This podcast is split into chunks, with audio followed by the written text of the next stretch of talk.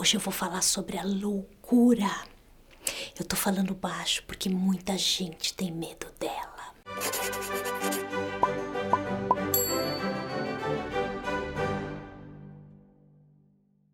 Quando a gente fala em loucura, o que é que te vem à mente? Você pensa em uma pessoa fora de si, com comportamentos extravagantes ou violentos? Ou você pensa em hospital, manicômio, ou pensa em nomes de diagnósticos como psicose, esquizofrenia, síndrome disso ou síndrome daquilo. O episódio de hoje é para falar da loucura e do sofrimento psíquico como fenômenos que a gente pode enxergar através de vários ângulos diferentes.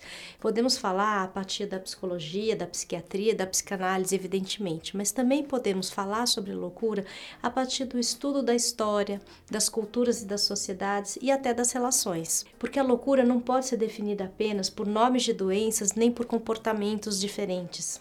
O importante é desfazer esse rótulo cheio de exageros, preconceitos e mal entendidos. Para conhecer o sofrimento psíquico, precisamos ultrapassar o domínio médico-patológico. É como disse Roberto De Lúcia, que a gente não conhece, mas deixou um comentário interessante aqui no canal. Ele disse: A loucura, antes de tudo, não é transtorno mental, mas um preconceito enraizado em crenças populares. Por isso, para a gente entender melhor essa questão, é preciso dizer que a loucura nem sempre foi vista e compreendida da maneira como é hoje em dia. O trabalho do filósofo Michel Foucault vai mostrar o trabalho do filósofo Michel Foucault, o trabalho do filósofo Michel Foucault o trabalho do filósofo Michel Foucault vai mostrar uma transformação cultural nas sociedades ocidentais a partir do Renascimento, que pouco a pouco vai construir uma série de saberes e dispositivos que associam a loucura à doença mental. Mas como assim? A loucura não é uma doença mental? Mas se ela não é uma doença mental, ela é o quê? Se a gente volta um pouco mais no tempo, encontramos um outro lugar e um outro entendimento da loucura na sociedade. Por exemplo, vamos pegar um quadro do Hieronymus Bosch do século XV, o famoso quadro Stultifera Navis, o navio dos loucos. Nele, a loucura é entendida como uma vida louca, como o desregramento da sociedade da época, tipo um pé na jaca mesmo, que seria a expressão das fraquezas humanas. Ali, a loucura não tem nada de doença. E essa associação não vai acontecer até o final do século XVIII. É somente com o surgimento da psiquiatria que loucura e doença começam a andar juntas. O marco simbólico do nascimento da psiquiatria é retratado em uma outra pintura de Robert Fleury, que mostra o médico Philippe Pinel quando ele vai fazer uma grande mudança no hospital de Salpêtrière, na França. Salpêtrière. Ah, j'adore falar le français, c'est tão bonito. Ah, les looks, les palhaços les personnes. Antes de Pinel, os sanatórios eram. Antes de Pinel. Antes de. Antes de Pinel, os sanatórios eram locais que isolavam todo tipo de pessoa que perturbava a ordem social da época.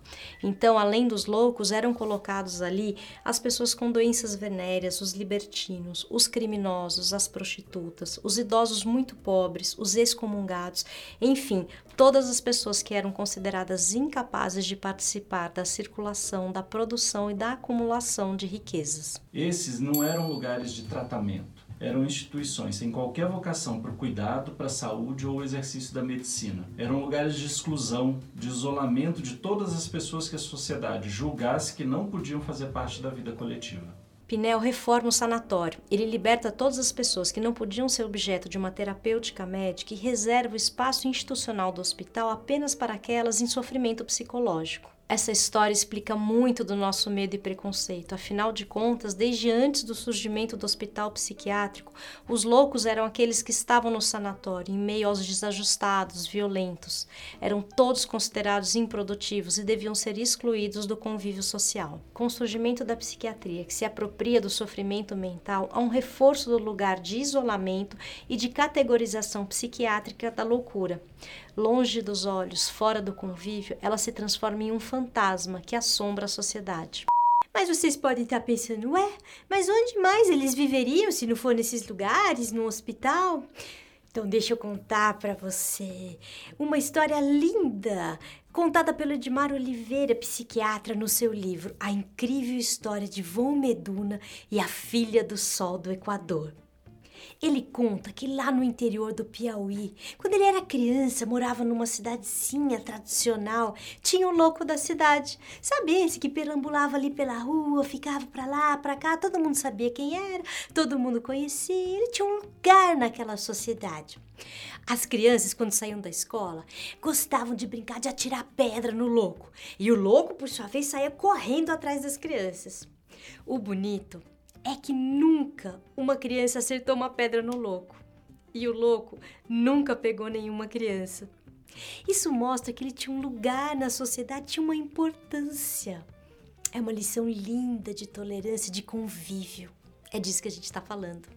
O modelo institucionalizante do manicômio, do hospital psiquiátrico e agora em sua versão mais moderninha de certas comunidades terapêuticas é uma forma limitada e perigosa de lidar com o sofrimento mental. Uma forma que, em seu modelo excludente e perverso, provoca muito mais males do que benefícios para as pessoas com transtornos mentais. A melhor forma de lidar com o sofrimento psíquico é o oposto do isolamento. O reconhecimento do sujeito, cuidado e atenção com a saúde e a reintegração social são os caminhos mais benéficos. Eu conheci uma pessoa que teve a oportunidade de exercer uma profissão depois de 30 anos de internação. Depois de um ano de ressocialização e de trabalho, ela apresentou uma melhora do seu estado de saúde muito maior do que havia apresentado em todos os seus anos de isolamento. Outro problema da gente só pensar a loucura a partir das categorias psicó Outro problema da gente só pensar a loucura a partir das categorias psi... Outro problema da gente só pensar a loucura a partir de categorias psiquiátricas ou psicológicas é que a gente perde de vista outros aspectos da vida que também provocam sofrimento psíquico e que estão intimamente ligados às formas de enlouquecimento de cada época. Cada época tem a loucura que merece. Se a gente entende que o sofrimento psíquico também é fruto das relações que a gente estabelece e reproduz, como a precarização da vida, o racismo estrutural, o preconceito com sofrimento psíquico, as relações opressoras de trabalho, os ideais de felicidade, a destruição do planeta, a pandemia, enfim, a gente pode se perguntar: é a gente ou é a sociedade que enlouquece? Por exemplo, quando eu me cobro mais que o necessário no meu trabalho, eu me exploro e extrapolo os meus limites, eu posso adoecer. Quando a cultura do individualismo leva as pessoas a viverem de formas cada vez mais solitárias, as pesquisas mostram que muitas pessoas entram em sofrimento psíquico. Quando sinto raiva da política ou entristeço com a situação do país, do planeta e sinto que nada melhora no mundo, isso também me abate. Quando eu sou reduzida em minha existência pelo meu gênero, raça, religião, escolhas pessoais, isso também me faz mal e o mal que cronifica adoece. Em outras palavras, assim como os maus hábitos alimentares causam um adoecimento no corpo, as más estruturas e relações sociais causam um adoecimento na mente. A gente tem que se perguntar por que é que tantas crianças e tantos jovens são diagnosticados e medicados hoje em dia, por exemplo. O Vladimir Safatli, no segundo dia da Semana da Cultura Psique, está disponível para você assistir aqui no canal, contou uma história muito interessante. Ele disse que nos anos 50, quando os remédios para depressão foram criados, eles quase não foram comercializados por falta de mercado. Hoje em dia, a depressão é a doença mais incapacitante do mundo, é um mercado trilionário. Veja, nos últimos 50 anos, mais de 300 categorias psiquiátricas foram criadas. Como diz o Safatli, ou isso é a maior revolução científica da história, ou a gente está criando novas formas de vender remédios. A pergunta que fica é: será que estamos ficando todos loucos ou será que estamos sendo mais medicados? Existe nisso tudo uma construção de uma normalidade pasteurizada e, mais uma vez, excludente, com ideais de beleza e sucesso das redes sociais que criam uma certa ideia de identidade, de autocontrole, que ditam as regras, as normas de como a gente deve ou não lidar com o nosso sofrimento. Esse também é o perigo de campanhas como aquela do Janeiro Branco, que podem acabar reforçando o modelo neoliberal de gestão social através da contenção psiquiátrica. Como diz o Safatli, não é possível uma vida sem sofrimento. E nós sabemos que nem todo sofrimento precisa de remédio ou diagnóstico para ser superado. Assim como aquilo que chamamos de loucura não precisa ser excluído para ser tratado. A maior violência do louco não é a agressão física, como muita gente ainda acredita. Se há alguma violência na loucura, é a forma como ela se dirige ao status quo, a maneira como ela revela a nossa organização social e como ela mostra que o nosso mundo não é ideal, mas produtor de sofrimento mental e de exclusão. A loucura denuncia o quanto a nossa sociedade é doente. Nesse sentido, mais uma vez, o Vladimir Safatli coloca uma pergunta muito interessante. Esse desejo que muitas vezes toma a sociedade, os familiares de uma pessoa com sofrimento psíquico, de curá-la, adaptá-la, normalizá-la, o que ele significa? Adaptar uma pessoa a uma sociedade doente não seria uma outra forma de doença? Por isso, ao invés de adaptar a pessoa à sociedade, nós acreditamos que é preciso uma transformação total, é preciso criar uma cultura psi que promova a inclusão de pessoas com os mais variados graus e tipos de sofrimentos psíquicos. Isso é possível, nós sabemos disso. E mais do que possível, isso é interessante, tanto do ponto de vista social como do ponto de vista econômico, como nós já falamos aqui no episódio anterior. A psicanálise é o primeiro saber que desaliena, em parte, a loucura.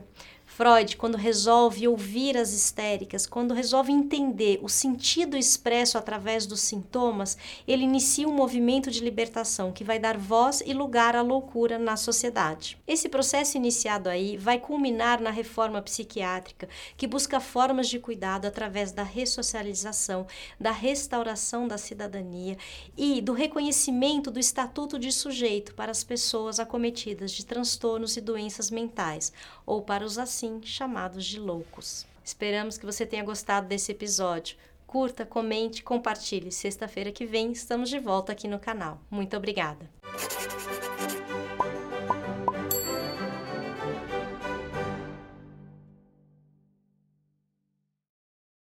You guys do nothing but complain about how you can't stand it in this place here, and then you haven't got the guts just to walk out? I mean, what do you think you are, for Christ's sake, crazy or something? Well, you're not.